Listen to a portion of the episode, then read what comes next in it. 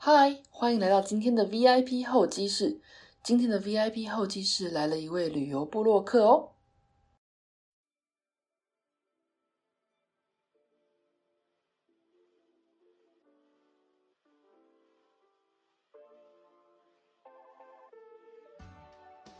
你也喜欢旅游吗？今天邀请到全职旅游部落客劈腿女孩丫丫，跟我们分享她走过二十二个国家的旅游经验。除了布洛克的身份之外，丫丫也同时是 Vogue 专栏作家、外语领队、影片剪辑讲师以及 YouTuber。这么多身份，他是怎么平衡生活的呢？虽然现在因为疫情的关系影响，出国旅游不是那么的方便。不过，借由这次的访谈，让我们一起在空中来一趟旅游吧！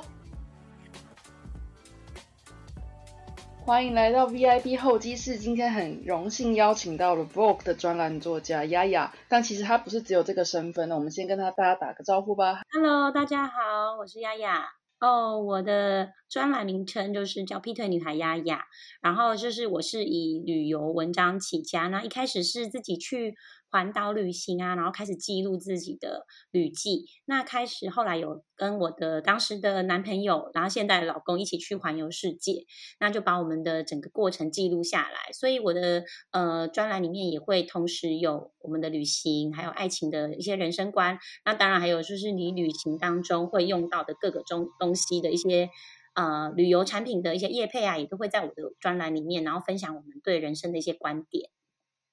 就我所知，你很你还蛮多面相、蛮多身份的。比如说刚刚有提到的 Vogue 的专栏作家，还有你是外语的领队，对不对？你也会剪片啊，你也会就是呃录录影这样子。然后你也是一个剪辑那个讲师，对。不是这些这些身份，从我们从最一开始最一开始来说，你是怎么样开始的？找到这么多身份，作为一个斜杠的，像 KOL 也好，是 YouTube 或是专栏作家也好。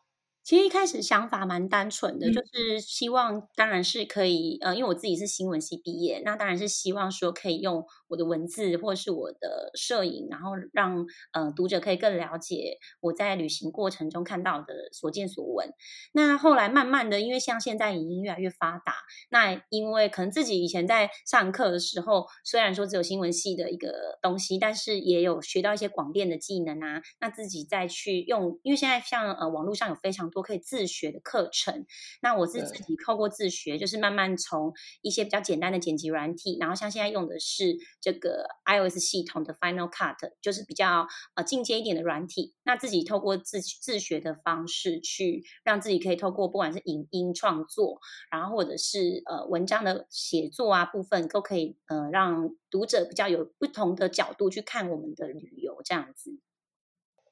那你从你刚刚有提到说你一开始一开始是写呃部落格嘛，跟当时的男朋友现在老公，那那时候是多久以前啊？哇，那时候哦，因为以前是算是刚出社会的时候，而且这样透露透露我的年龄，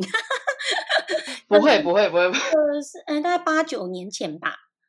嗯，当初只是纯粹以一个兴趣的方式去写嘛？还是你有一个就是一个计划？也是一个上班族，所以就是觉得哦，就是真的是闲暇时光，然后在家也不想闲着，然后就写一些旅游啊、部落客游记。那当时最夯的当然就是用，比如说皮克邦去写的文章。那我自己后来也自己成立自己的网站，然后甚至有跟 Vogue 合作专栏这样子。我想大家会有蛮好奇的一点，你当初你刚刚也提到你是有一个正职的工作，然后呃算是兴趣在写部落格，当时是什么样一个契机点让你觉得说慢慢，比如说你刚刚说下一步就是要去做你自己的网站，那慢慢扩大扩大到现在这么多身份呢？嗯，因为其实我呃在大学的时候是一个还蛮喜欢实习的，就是蛮喜欢去各大领域实习，然后就发现说，哎，我其实。就是后来真的找工作的时候，一开始衔接的不错，但是中间却有一段时间，就是就是变成在工作上没有很顺利。那我就重新的，就是因为去环岛，然后就是重新燃起我对于就是人生的一些热情。那我就觉得说，我希望可以记录自己除了工作以外的其他的人生的想法。那也蛮幸运的是，那时候就是 PPT 上面我去分享我的单车的文章啊，等等，就有一些网友有给我蛮多回响的。然后后来是刚好有呃新闻的报道，就是希望采访我，有关环岛的事情，那就慢慢的开始考虑，呃，就是从环游世界回来后，考虑好像可以把这个当做真的是自己的职业。那就觉得说，呃，其实是有点像是像是 freelancer 或斜杠人生，就是说我同时又可以呃经营自己的旅游专栏啊，然后又可以运用比如说我自己学到的呃剪辑技能，然后去协助一些像一些基金会去做协助，然后教导一些初学者他怎么样去开始把自己用呃影音的方式去记录自己的生活，那就慢慢慢慢的发掘自己越来越多的这个技能，然后慢慢发现，哎，其实做。呃，斜杠的这种身份，freelancer 的身份是有蛮多，就是你手上有很多工具的话，是有蛮多方法可以去呃指引的生活这样子。做副业或是兼职这样做，做到什么时候开始？你是确定说我完全要跳进这个就是 freelancer 的世界去？哦，我其实不是一个很很早就开窍的人诶，所以虽然说刚刚说我呃就是写旅游文章大概八九年，但是我真的开始有把这个当。呃，就是有透过这个赚钱，其实是大概才三四年而已。然后大概就是通，就是开始有很多朋友跟我说，其实你部落格可以用，比如说联盟网的方式，然后或者是你你当然，比如说大家不会演，你会有一些业配合作。那当然我们在慎选产品之后，觉得哎，这个东西可能对我们的读者是真的是他旅行中旅行中，或者是生呃旅行中也会需要。除了一些旅游道具的话，你可能女生也会有一些保养的需求等等的。那我们去慎选之后，去推广这个叶配的产品，才发现说啊，原来真的可以靠这个赚钱，就是算算是非常后知后觉型的。那开始透过这个赚钱后，大概同时还是有正职的工作。那大概一年后就觉得，哎，我希望可以全职出来做做看，然后让自己就是呃，把副业当成是。真的是呃正直去经营，然后同时也是希望经营自己的呃旅游品牌，所以后来开始就往呃比如说外语领队啊、外语导游啊，就希望可以带我的粉丝啊、读者可以出去一起去旅行这样子。哇，那其实是想的蛮周全才开始去做全这件事情的耶。对啊，对啊。在心态上有什么需要调整的吗？哦，我。准备上吗？因为其实我是发现说，其实也是会请教一些呃，但是就是算是 KOL 的前辈。那比如说他们有一些就是说，你可以透过线上线下的一些方式啊，就是比如说你除了网呃读者在线上跟你的互动以外，你有没有线下？像我那时候就开始举办很多讲座。那那时候因为一开始我的讲座都是。没有特别去收费的，就是我去整理很多我在比如说环游世界的时候的一些技巧，然后甚至是有一些讲座，它是很单纯的，就是分享我旅游回来的很多想法。那当时没有特别想到要去做收费，那也是因为说想要回馈，就是。呃，以前就是一直跟着我的一些读者，那我觉得还蛮开心的，是真的在做这些事的慢慢过程中，就有一些读者是真的很真心，就会说你什么时候，比如说你什么时候才可以出书，或者说你下次什么时候办讲座，然后你一定要跟我讲，然后我想要去付费参加都 OK 这样子。那我就发现说，哦，原来如果你的东西是非常有质感，或者是人家真的有需要的话，你透过收费让你的东西可以更提升。比如说，本来我如果是副业做，可能它只有五六十分，那我提升到九十、一百、一百二十分，那我去收呃粉丝的钱，其实它是一个互惠，呃，就是互相可以越来越好。那我的粉丝他也可以真的像我的有些粉丝，他真的，比如看完我去北极的文章啊，或者去南美的文章回来后，他们也跟我说，他想要开始写部落格经营，或者是。他才发现说，哦，原来跟另一半出去有什么方法是不用吵架的，等等的。然后我就觉得，哇，收到这回馈就非常的开心，就是有人真的拿我的东西去实践在他人生上面。那我也发现说，哎，其实适当的收费其实是粉丝都是可以接受的。那你刚刚也提到了旅游，你是很爱热爱旅游的一个丫丫劈腿女孩。那我想要聊的这一块，当初当初为什么经营这个部落格的时候，你会叫劈腿女孩丫丫呢？哦，那时候蛮好笑的，就是我单纯就是想说，哎，我那时候环岛是一个人去环岛嘛，那我就想说每天拍一张照片，那想要纪念就是环岛每一天在哪里这样子。那当初就虽然说是单车环岛，还是很拼了命，就是每一个每一站，比如说我到新竹火车站啊，到垦丁啊，到到什么台东啊，就是都会劈腿拍照，然后。所以回来后开始写部落格，就也没有想很多，就写了劈腿女孩雅雅这样子。但是还蛮那时候蛮当过程当中，觉得给自己找茬，因为其实每天骑单车是非常很累，对，就脚 脚都快挂，然后屁股整个硬掉，然后还要劈腿，然后就觉得说神经病这样子。然后那时候一开始就只是单纯在自己的 Facebook 上面分享，也没有什么粉砖这种东西，然后朋友就觉得很好，很有趣这样子。那如果讲到是呃国外的旅行，我我也拜读过你很多文章，我也蛮羡慕的。就是为什么你会到那么多国家？那你目前到过呃几个国家？可以跟大家分享一下这些故事吗？嗯，为什么会到那么多国家？其实主要原因就是很爱玩啊，但是所以就是我会有开始这个动心起念，是我环岛回来后就真的觉得哇，就是台湾真的很漂亮，然后我也很希望可以嗯把台湾推广出去，然后同时也是自己去这么多国家玩之后，发现哇，真的很多外国的朋友。不太知道台湾在哪里，然后我觉得很有趣的是，像我以前认识一个阿根廷的医生，然后呢，我就跟他哦，不是，是智利的医生。那我那时候是刚离开阿根廷，我就跟那个智利医生抱怨说，嗯，阿根廷的捷运好热哦，就完全没有任何的电风扇，然后什么冷气都没有。那那个智利医生就非常骄傲跟我说，我们的智利的首都的捷运是有电风扇的。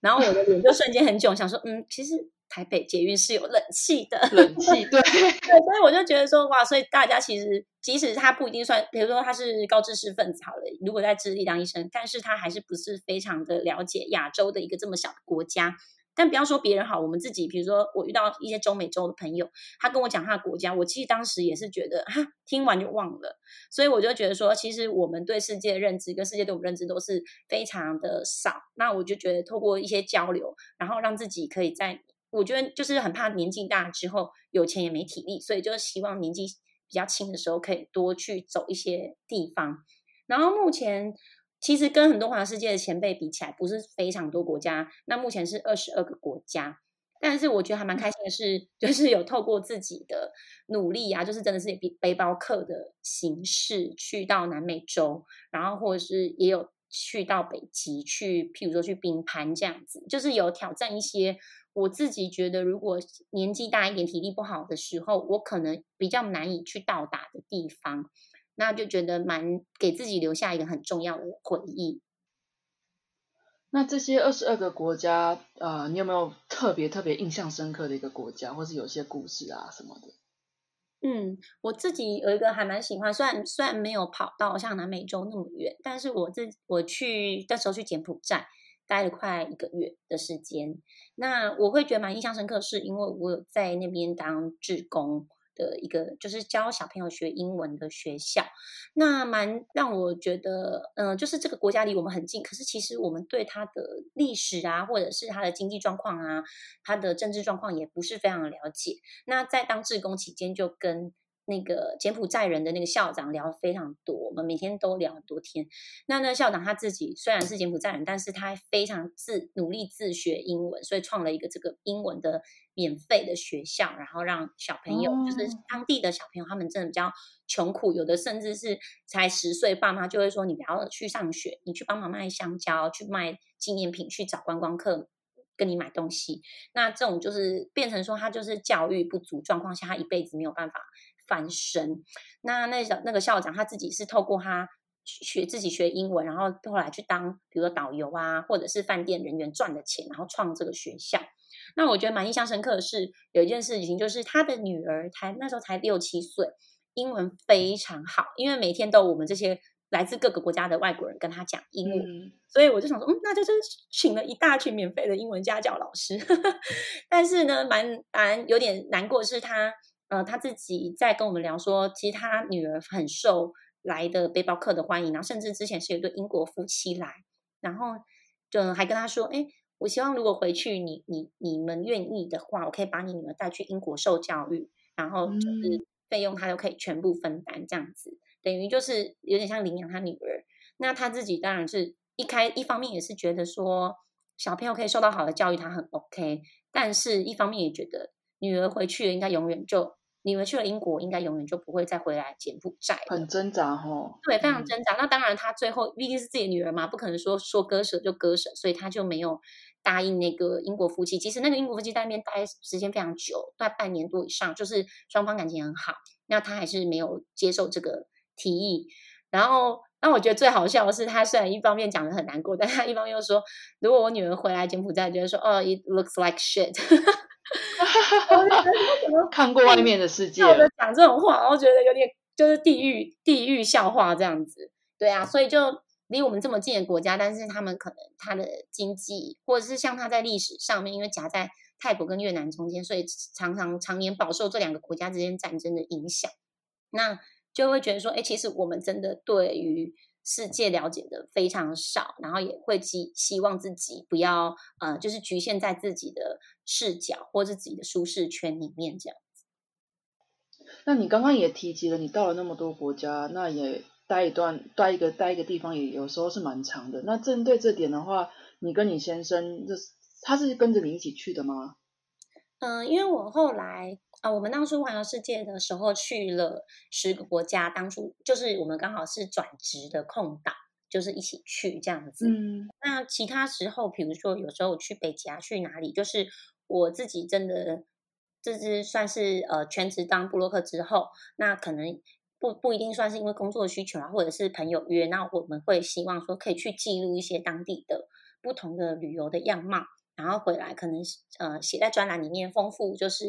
读者他们可以看的面相这样子，所以不一定全程他都会陪我去，因为他他还是一个上班族。对，所以他也是会一方面也很羡慕我们这样的生活，但是因为我们每天就算我人在国外，也会常跟他通话，然后他也会知道说，哇，这方这这个行业其实也很辛苦，因为比如说我们有时候是当天从很早出门，然后拍到很晚回家，回去之后可能晚上十点了，还是没办法休息，就要开始呃剪片啊，或者是修图啊，或者是呃上粉丝专业社群啊，IG 啊，去跟粉丝互动啊，然后上传一些当天的一些旅游的心得。所以其实工作时间是非常的，没有一个叫下班时间，就你随时随地收到一些读者的询问啊，你就要需要回复啊，等等，就是很强调那种互动的及时性。所以他同他虽然没有办法办法说跟着我去非常多的国家，但是他也觉得一方面羡慕，一方面觉得我们这行业也有不同的辛苦。这样，嗯，我拜读过你的专栏，你刚刚自己也说过，你在写部落格的时候，有一部分是讲两性。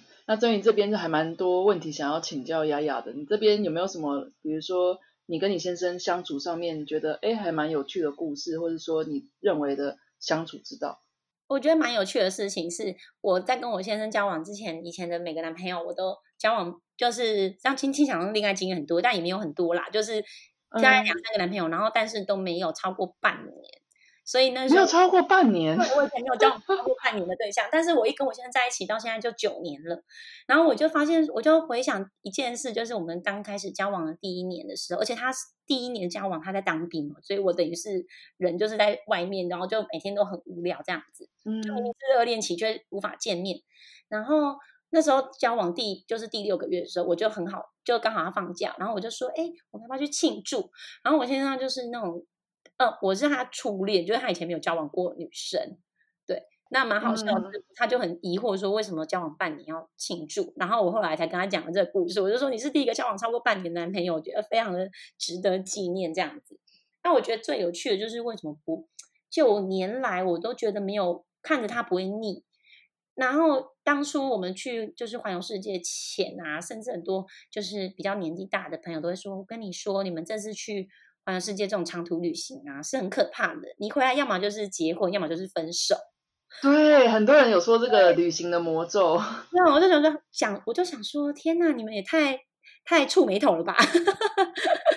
但是那个之前我们有去，以前啊，就是毕竟是上班族嘛，没有办法请很多假。我们有去，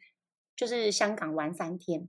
然后当然三天通常也没有什么假。可以吵的，但是我先生就跟我说，他有个朋友，他们去三天旅行就已经大吵，回来就几乎要分手。然后我就觉得 好夸张哦。他就说，可能就是比如说任何一个行程啊，不满意啊或什么，因为大家都是难得的假期，那可能某一方就会放大，然后情绪就会非常的起伏这样子，然后就当场就吵架。然后我们就发现说，哎，我们其实后来在呃要去环游世界之前，我们就已经把。这件事情当一个就是专案在处理，就是我们每个礼拜或每两个礼拜都会说，哎，我们环游世界前，比如说要去申请十个国家的签证啊，或者是呃要去准备哪些道具啊，然后或者是当初其实有一些厂商说，哎，愿意赞助我们的背包啊，或者什么，那我们要去谈这些东西呀。我们每周都去对这个专案，然后我觉得最有趣的是，我是爱旅行的人，然后我也很会排行程，可是我没有办法。对那个财务有观念，就我对财务观念几乎是零，就我都不知道说今天要吃多少钱，我就很容易自己兜里很多钱就把它花光。然后这方面他就非常擅长，他就会他就是我们财务大臣，然后他就会说我们就是这一餐只能吃多少钱。那如果这样有控制的话，之后就可以花多一点钱去吃一个大餐，当做这个国家的纪念等等。所以就是如果是我负责，比如说行程啊东西，就是。他就会遵从我的专业，然后如果他的那个财务计划，我就会遵从，就是互相在自己的领域尊重对方，不要就是我最讨厌那种，就是比如说我以前旅行的时候，嗯，我排的行程，但是朋友却有意见，那我就会觉得，那你干嘛不自己排行程？就会生气，你知道吗？那我发现我们这一方面很尊重对方，然后也呃，甚至是呃，像比如说他以前不喜欢，不是那么爱旅行的人，然后我其实也没有叫他跟我去环游世界。就只是我每天都跟他说，哎，你知道那个我要去马丘比丘，然后我跟你讲那边照片就是真的很美，很像仙境。然后他看久了，他就自己突然起心动念说，哎，我想要跟你一起去你梦想要去的地方。所以就是我们有共同的目标，或然后平常生活中我们也很爱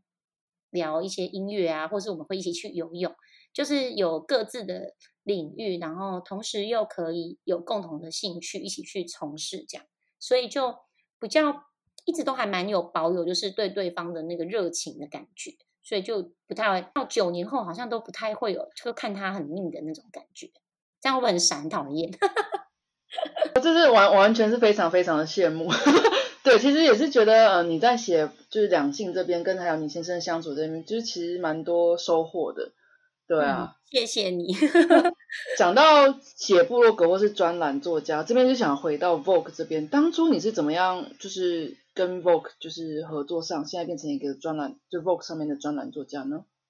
呃，其实他们这个算是有呃邀稿几个部落客，然后我们当初有跟他们询问，就是谈这样子的合作，这样。但是其实我现在比较少跟他们合作了，因为我后来。就是同样的文章的话，它其实会有点分散我自己的呃网站的流量，所以我现在合作的篇幅比较少一点这样子。但是我如果有一些是呃，比如说我对两性观点啊，或者是像我我去年有去欧洲旅行啊，然后我们有安排怎么样的火，比如说在呃火车上面的卧铺火车的行程，一些比较特殊的行程，然后跟就是爱情观点的文章的话，会在 Vogue 上面做分享。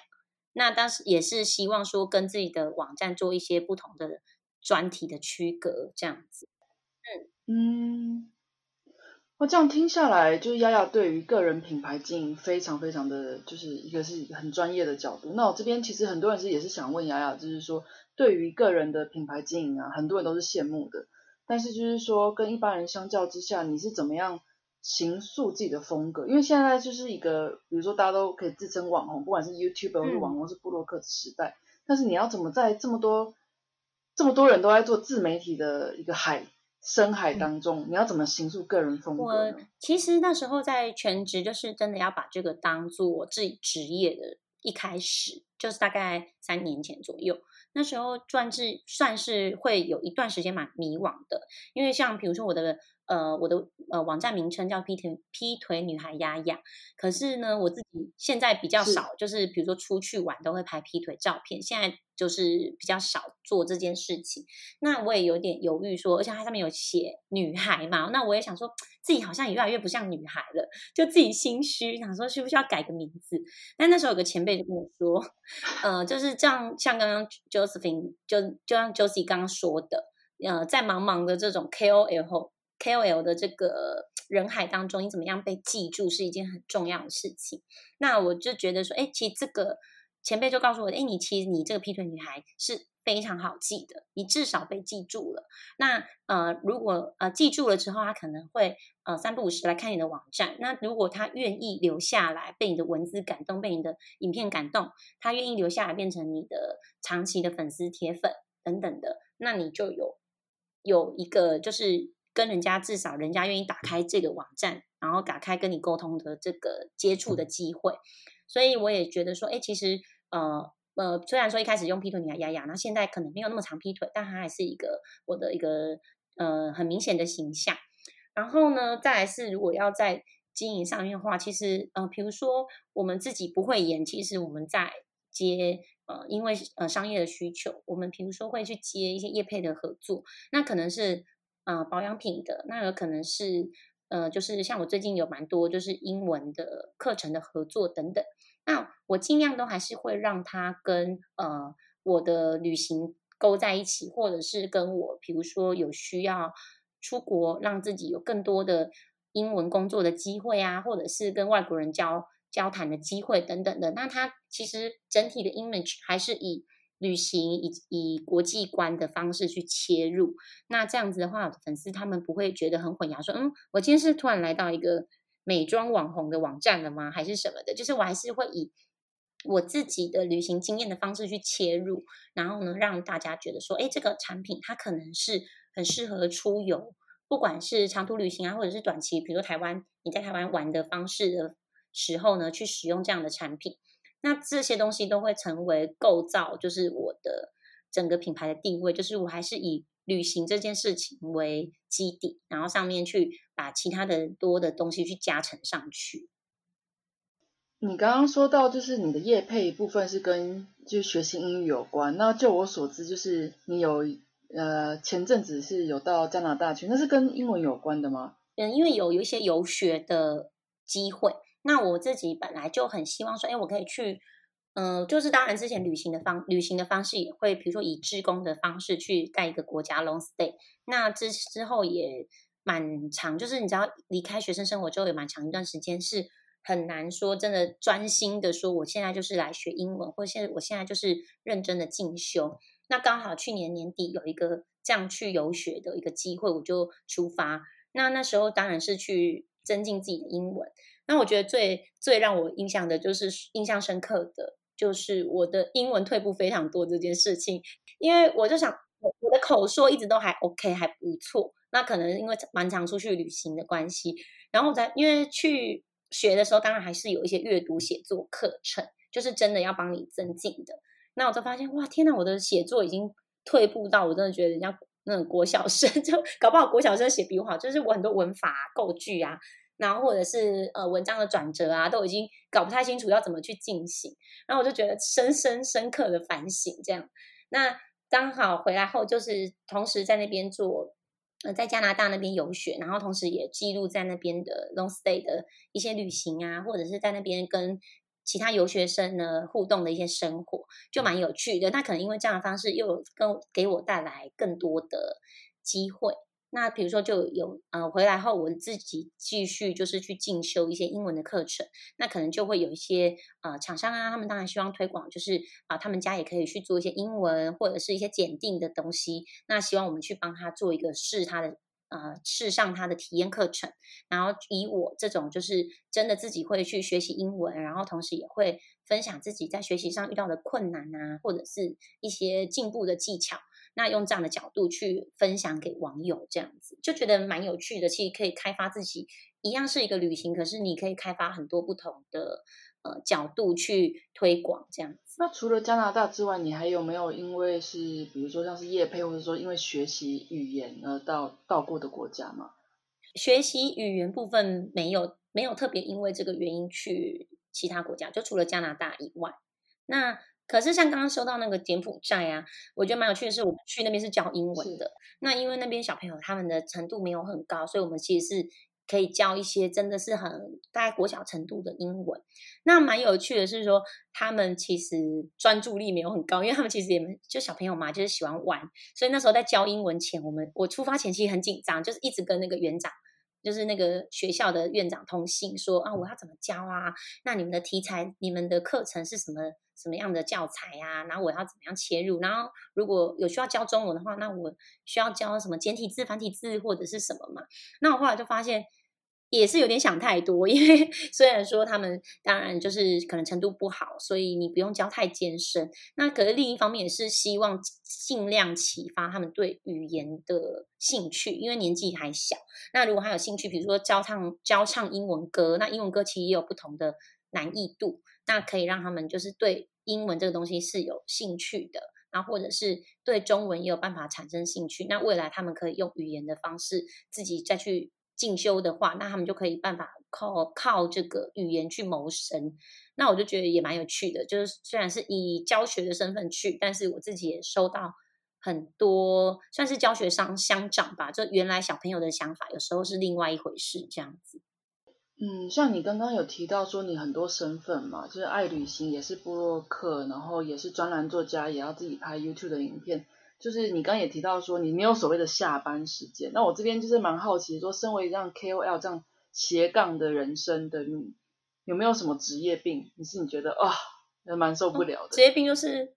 只要坐在沙发上就开始在看，就是 Instagram 啊，然后看 Facebook，然后除了看自己以外，也会看就是其他 KOL 他们最近在忙什么啊。那有一些是自己的朋友，那有一些也是他这本身，比如说他已经是非常有创意的创作者。那我就觉得这样子，就是不仅是没有下班时间以外，连大脑到半夜都没有办法休息。那那个是在我全职第一年的时候比较有严重的这样的状况，所以就变成反而失眠非常的严重，因为脑子不一定是很负，不一定全部都是在想一些负面的，有时候也会是自己有很多想法，想要很积极的去实现什么的。那我后来就设定的一个方式，就是也是要让自己设定自己所谓的下班时间，就比如说晚上十点后不开不开任何社群，然后或者是我的六日。我就算开社群，也只会去，比如说发发现实动态，然后我不一定会去看成效，就是要跟自己说啊，it's time to stop，就是不要让自己的大脑永远都是一直在高速运转的状态。那我觉得这个休息对我蛮重要，因为长长期一直在运转的状况下，变成没有办法有时间去慢下来感受生活。那感没有办法感受生活啊，有时候你变成在工作状态下，你一直是输出的。那变成内心会有点匮乏，那我就现在就会把那些时间，本来以前在比如半夜啊划社群的时间拿来看书，或者是就是让自己去，比如说学英文啊等等，就是分散自己其他的专注力，然后变成是除了输出以外，也让自己有一直有输入的过程，才不会就是整个人好像有点被抽空的感觉。嗯，那对于就是像是写部落格这边。这部分你会有灵感匮乏的时候？哦，没有哎。原因是因为你都是一直像刚刚说的，就是大脑一直在运转，在想下一步我要写什么，我要做什么。应该是说，我们有我其实部落格有两种两一种两种角度，但灵感还是有匮乏。比如说，有一种角度是我们会写一种是资讯类的文章，那就是非常的啊，其实执行起来是复杂的，但是它的标题或者是它的创作方向就是很基本的。比如说，我去一个国家，我要怎么去？然后我需要了解这国家有哪些食衣住行，然后它的飞机、它的交通、它的状况。那这些东西都是我们在撰写资讯类的文章的时候，甚至是我现在出国前，我就会列好，我这次去这个国家回来要产生哪十篇、二十篇文章，都是可以马上列出来的。那我在呃在旅行的当下，我就可以很快速的去截取一些我要的资讯。那对于资讯类的文章的话，其实是永远都写不完的，因为你去一个国家，你可以。十天就可以写三十篇文章都有可能，所以这东西是我永远写不完的。那另外一种灵感的话，灵感来源话，有时候是，比如说我后来开始经营 YouTube 频道，那它其实是蛮需要创意去切入的东西。那这一块呢，就是我自己目前还在抓，自己希望从从什么方向去，嗯，就是让它去更深入。因为比如说我自己，呃，创作影片当中也有。从，比如说简最简单的啊，怎么样行李打包啊，行李开箱啊，然后或者是我们呃，我跟我先生会拍一些，比如说情侣之间去旅行怎么样，不要吵架啊等等的这些东西，反而是蛮需要创意去发想。然后发想之后呢，当然也会看呃网友他的回馈，那我们从什么议题再去做深入，那这个东西是蛮花时间的。但是如果说我专注在写就是资讯类的旅游文章这一类东西的话，其实是。All the time 都写不完，所以其实工作时间也是可以非常多专注在写这些文章的。哦，那听起来真的很充实哎。那这样就很想要访问你，说有什么样的快乐跟成就，是你做这一行之后才得到？我觉得蛮有趣的，是说，呃，因为我自己可以自己控制自己的时间，然后我自己可以让自己呃学会自我管理，然后呃同时有蛮多的时间可以去创意发想，说，比如说我今天希望可以啊，比如说跟朋友出去。露营野餐，然后我们用什么样的方式去拍摄，把它当成一个比如杂志拍摄的专题去做一些创意的发想。那这个东西是我觉得以前如果没有办法全职做布洛克的时候，比较少时间去发挥，然后把它做到一百分。然后第二个是我觉得更认识自己，就是比如说我刚刚说我第一年的时候蛮容易，因为会有一些呃。比如说，社群上面你希望可以跟上人家的脚步啊，那就会让自己变得很很头脑很混乱，然后也会有点迷惘的状况。那怎么样跟自己沟通说，呃，比如说哦，比如说我那时候就比喻给我先生听说，哎，希望你可以理解我这一行，就是今天如果你跟你的同事，你们都写了一个专案上呈到你们长官那边，那长官假设就是觉得你做的很不好，那同事非常好，高于你。那但是他对你的批评，顶多就是在这个办公室里面就结束了。但是我们今天身为如果是 KOL 的话，我们的所有作品都是公开放到网络上，然后随时每一分每一秒的所有的网友或者是同行的人都可以给你批评指教。所以就是不管你是好的不好的，都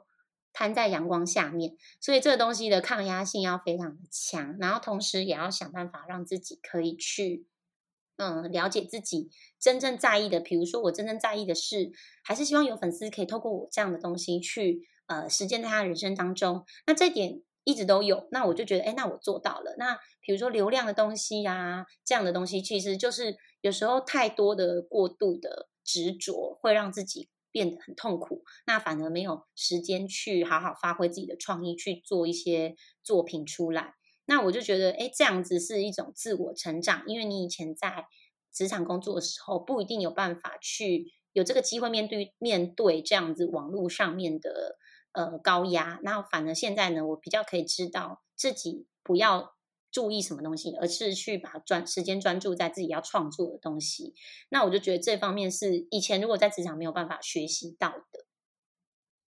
我这样听下来觉得。你从事就是 freelancer 这一块斜杠人生之后，真的是除了很懂自己要什么之外，自律之外，还有就是了解自己，这边是真的是蛮宝贵的地方哎。就是如果再精简一点的话，你有没有给就是现在很多年轻人也是想要做自媒体，你给他们一些建议有没有？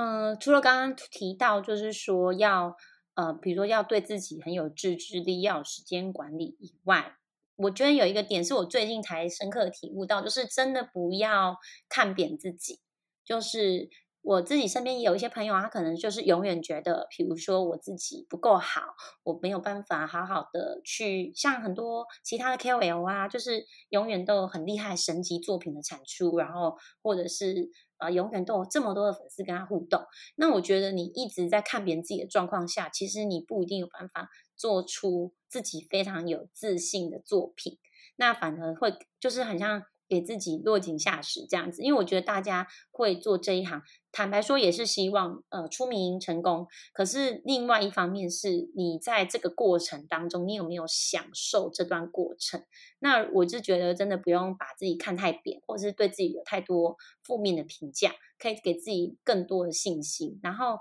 有一些事情是。你又或许你想要做到一百分我才推出，可是我也看过很多朋友是，他如果为了要做到一百分，他可能一个作品他他就要呃一年两年，他都甚至是不敢推出，那就变成你永远没有呃实践自己想法的机会。所以我是觉得不要太轻易看扁自己，然后就是把你的作品一直推出推出出来，把你的创意一直展现出来，就有办法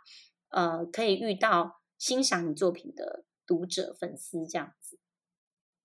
我觉得你刚刚也提到一个很重要的重点呢，就是说，嗯，在做这一行的，甚至也不是做这行的人都会有一个爱比较的心态。那对于这个方面，你是怎么自己做调试的？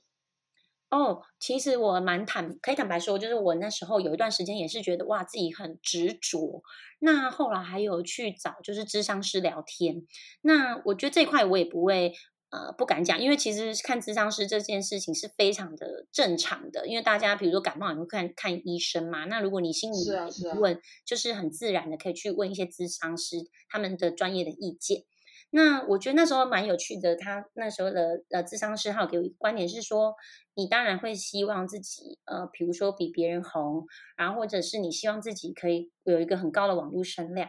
但是回回过头来，同时你在做这件事情的时候。呃，你自己就是回归到你的初衷，你的初我，就是你是一个这么在乎名利的人吗？或者是你是觉得在实践的这个东西的过程当中，你就已经觉得自己有比自己以前的自己更进步了一些？然后或者是你如果呃。比如说你做的这些东西都没有人喜欢，但是这个作品你本身自己是觉得非常有成就感的，难道这样的东西你不够，就你没有办法达到快乐嘛？所以其实就是会回去思考说，哎，我自己原来我做这个的初衷是什么？然后以及我自己是不是一个这么在乎数字的人？那我后来回想一下，其实我比如说我以前在呃长途旅行的时候，那时候比如说还没有开始经营。部落格或者是经营网络上的社群平台的时候，反而是我会花很多时间去观察，嗯，身边的比如说一个光影，或者是一个草，或者是一个小朋友跑过去的时候那个画面。那我在拍摄当下，我已经获得那个快乐了。那所以，我我会更提醒自己，在不管是旅行的过程中，然后或者是自己在平常生活中，多去感受生命跟生活本身给你带来的很简单的一个快乐。然后呢，同时把这些东西放在你的作品里面，才是有灵魂的东西。所以不用一直去汲汲营营的去追求说所谓的网红的照片啊，或者是所谓大家觉得什么叫做厉害的东西这样子。我要听起来很正向哎，确实经营就是自己的自媒体需要一个很健康的心态。那如果我觉得人难免也会像丫丫这么成功的一个 KOL，他丫丫自己都有说自己有可能需要专业的。帮助的时候，那这个时候我觉得也不是件这不好的事情。本来就是，就像你刚刚说，感冒要看医生，那牙齿有时候不是蛀牙也需要进场保养嘛。那这个心理方面也是一样的这种概念，我觉得是非常非常，就是你刚刚提出一个非常非常健康也是必要的一个心理特质。那我现在就是这样听起来，觉得你很喜欢你自己的职牙的状态。那在事业上有没有什么一个你目前短期或长期想要继续挑战或努力的目标呢？嗯，自己最近手边也有一些不同的企划还在进行当中，而且像现在是算是后疫情时代进入了嘛，所以其实对我们旅游的 KOL 来说，其实是蛮大的影响。那其实不一定是要出国啊才能旅游啊，台湾也很好玩，然后或者是其实在家也有一些在家里可以做的环游世界的梦。那这些东西我自己从这方面去切入，自己最近开始把一些新的企划还在慢慢的酝酿推出当中，这样子可以期待一下。那我们边期待的同时，你能不能告诉大家这些企划之后时机成熟，我们可以在哪里看得到呢？嗯，可以到劈腿女孩丫丫的呃官网，然后以及我的 YouTube 频道上面也都会陆陆续续的把我的一些作品呈现出来。好的，那我们就敬请期待。那么最后一个问题，非常非常的想问正面积极的 Peter 女孩丫丫，你觉得人生快乐的关键跟秘诀是什么？我觉得其实就是要很了解自己，自己真的要的是什么，而不是所谓世俗的成功。就是没有人可以告诉你什么叫做成功。如果你创造的生活是你自己非常自在的，然后你自己非常的享受，然后同时呢没有造成别人的困扰，让自让自己跟自己身边呃爱的人都可以感到幸福的话，我觉得这就是最属于个人的成功。嗯。好，我觉得真的非常非常的有意义。这这集下来，除了了解到呃 KOL 就是斜杠的很多面向的生活之外，也要也聊到内心的部分，就是怎么样要过一个自律的生活，了解自己，还有要面对就是自己嗯不是那么的要追求数字上面的这种世俗的所谓成功定义的这种价值上面。嗯，那我们就非常非常的期待丫丫接下来的一些企划跟作品。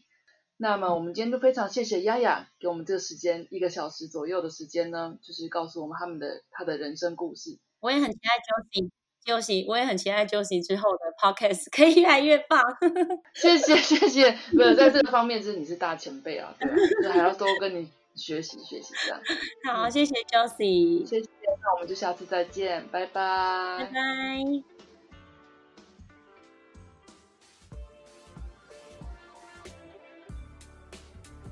今天的访谈你还喜欢吗？喜爱旅游的丫丫走过二十二个国家，旅游的过程中也搭配不同的主题来体验，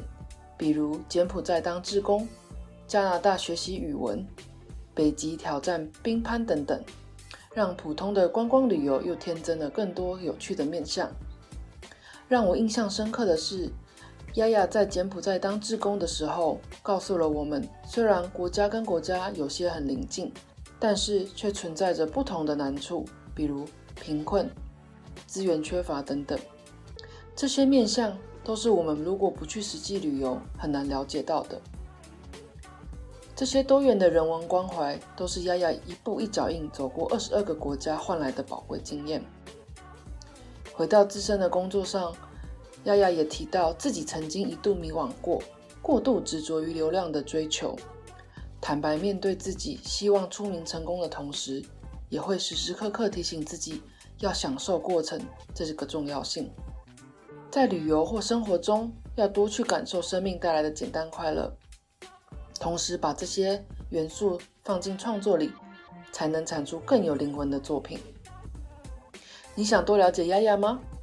欢迎你搜寻“劈腿女孩丫丫”，或是输入网址丫丫 .tw。就可以找到丫丫的部落客喽。关于这个节目频道的意见以及反馈，欢迎你到我的 Instagram 追踪或留言，账号是 hi 点 Miss Josie，H I 点 M I S S J O S I E，或是寄 email 到我的信箱，一样是 hi 点 Miss Josie 小老鼠 gmail.com。如果你喜欢这一集的内容，希望你可以在你收听的平台订阅、评分以及留言，告诉我你喜欢的地方或是我需要改进的地方。最后，谢谢你听到这里，能用我的声音陪伴你是我的荣幸。那我们下次再见喽。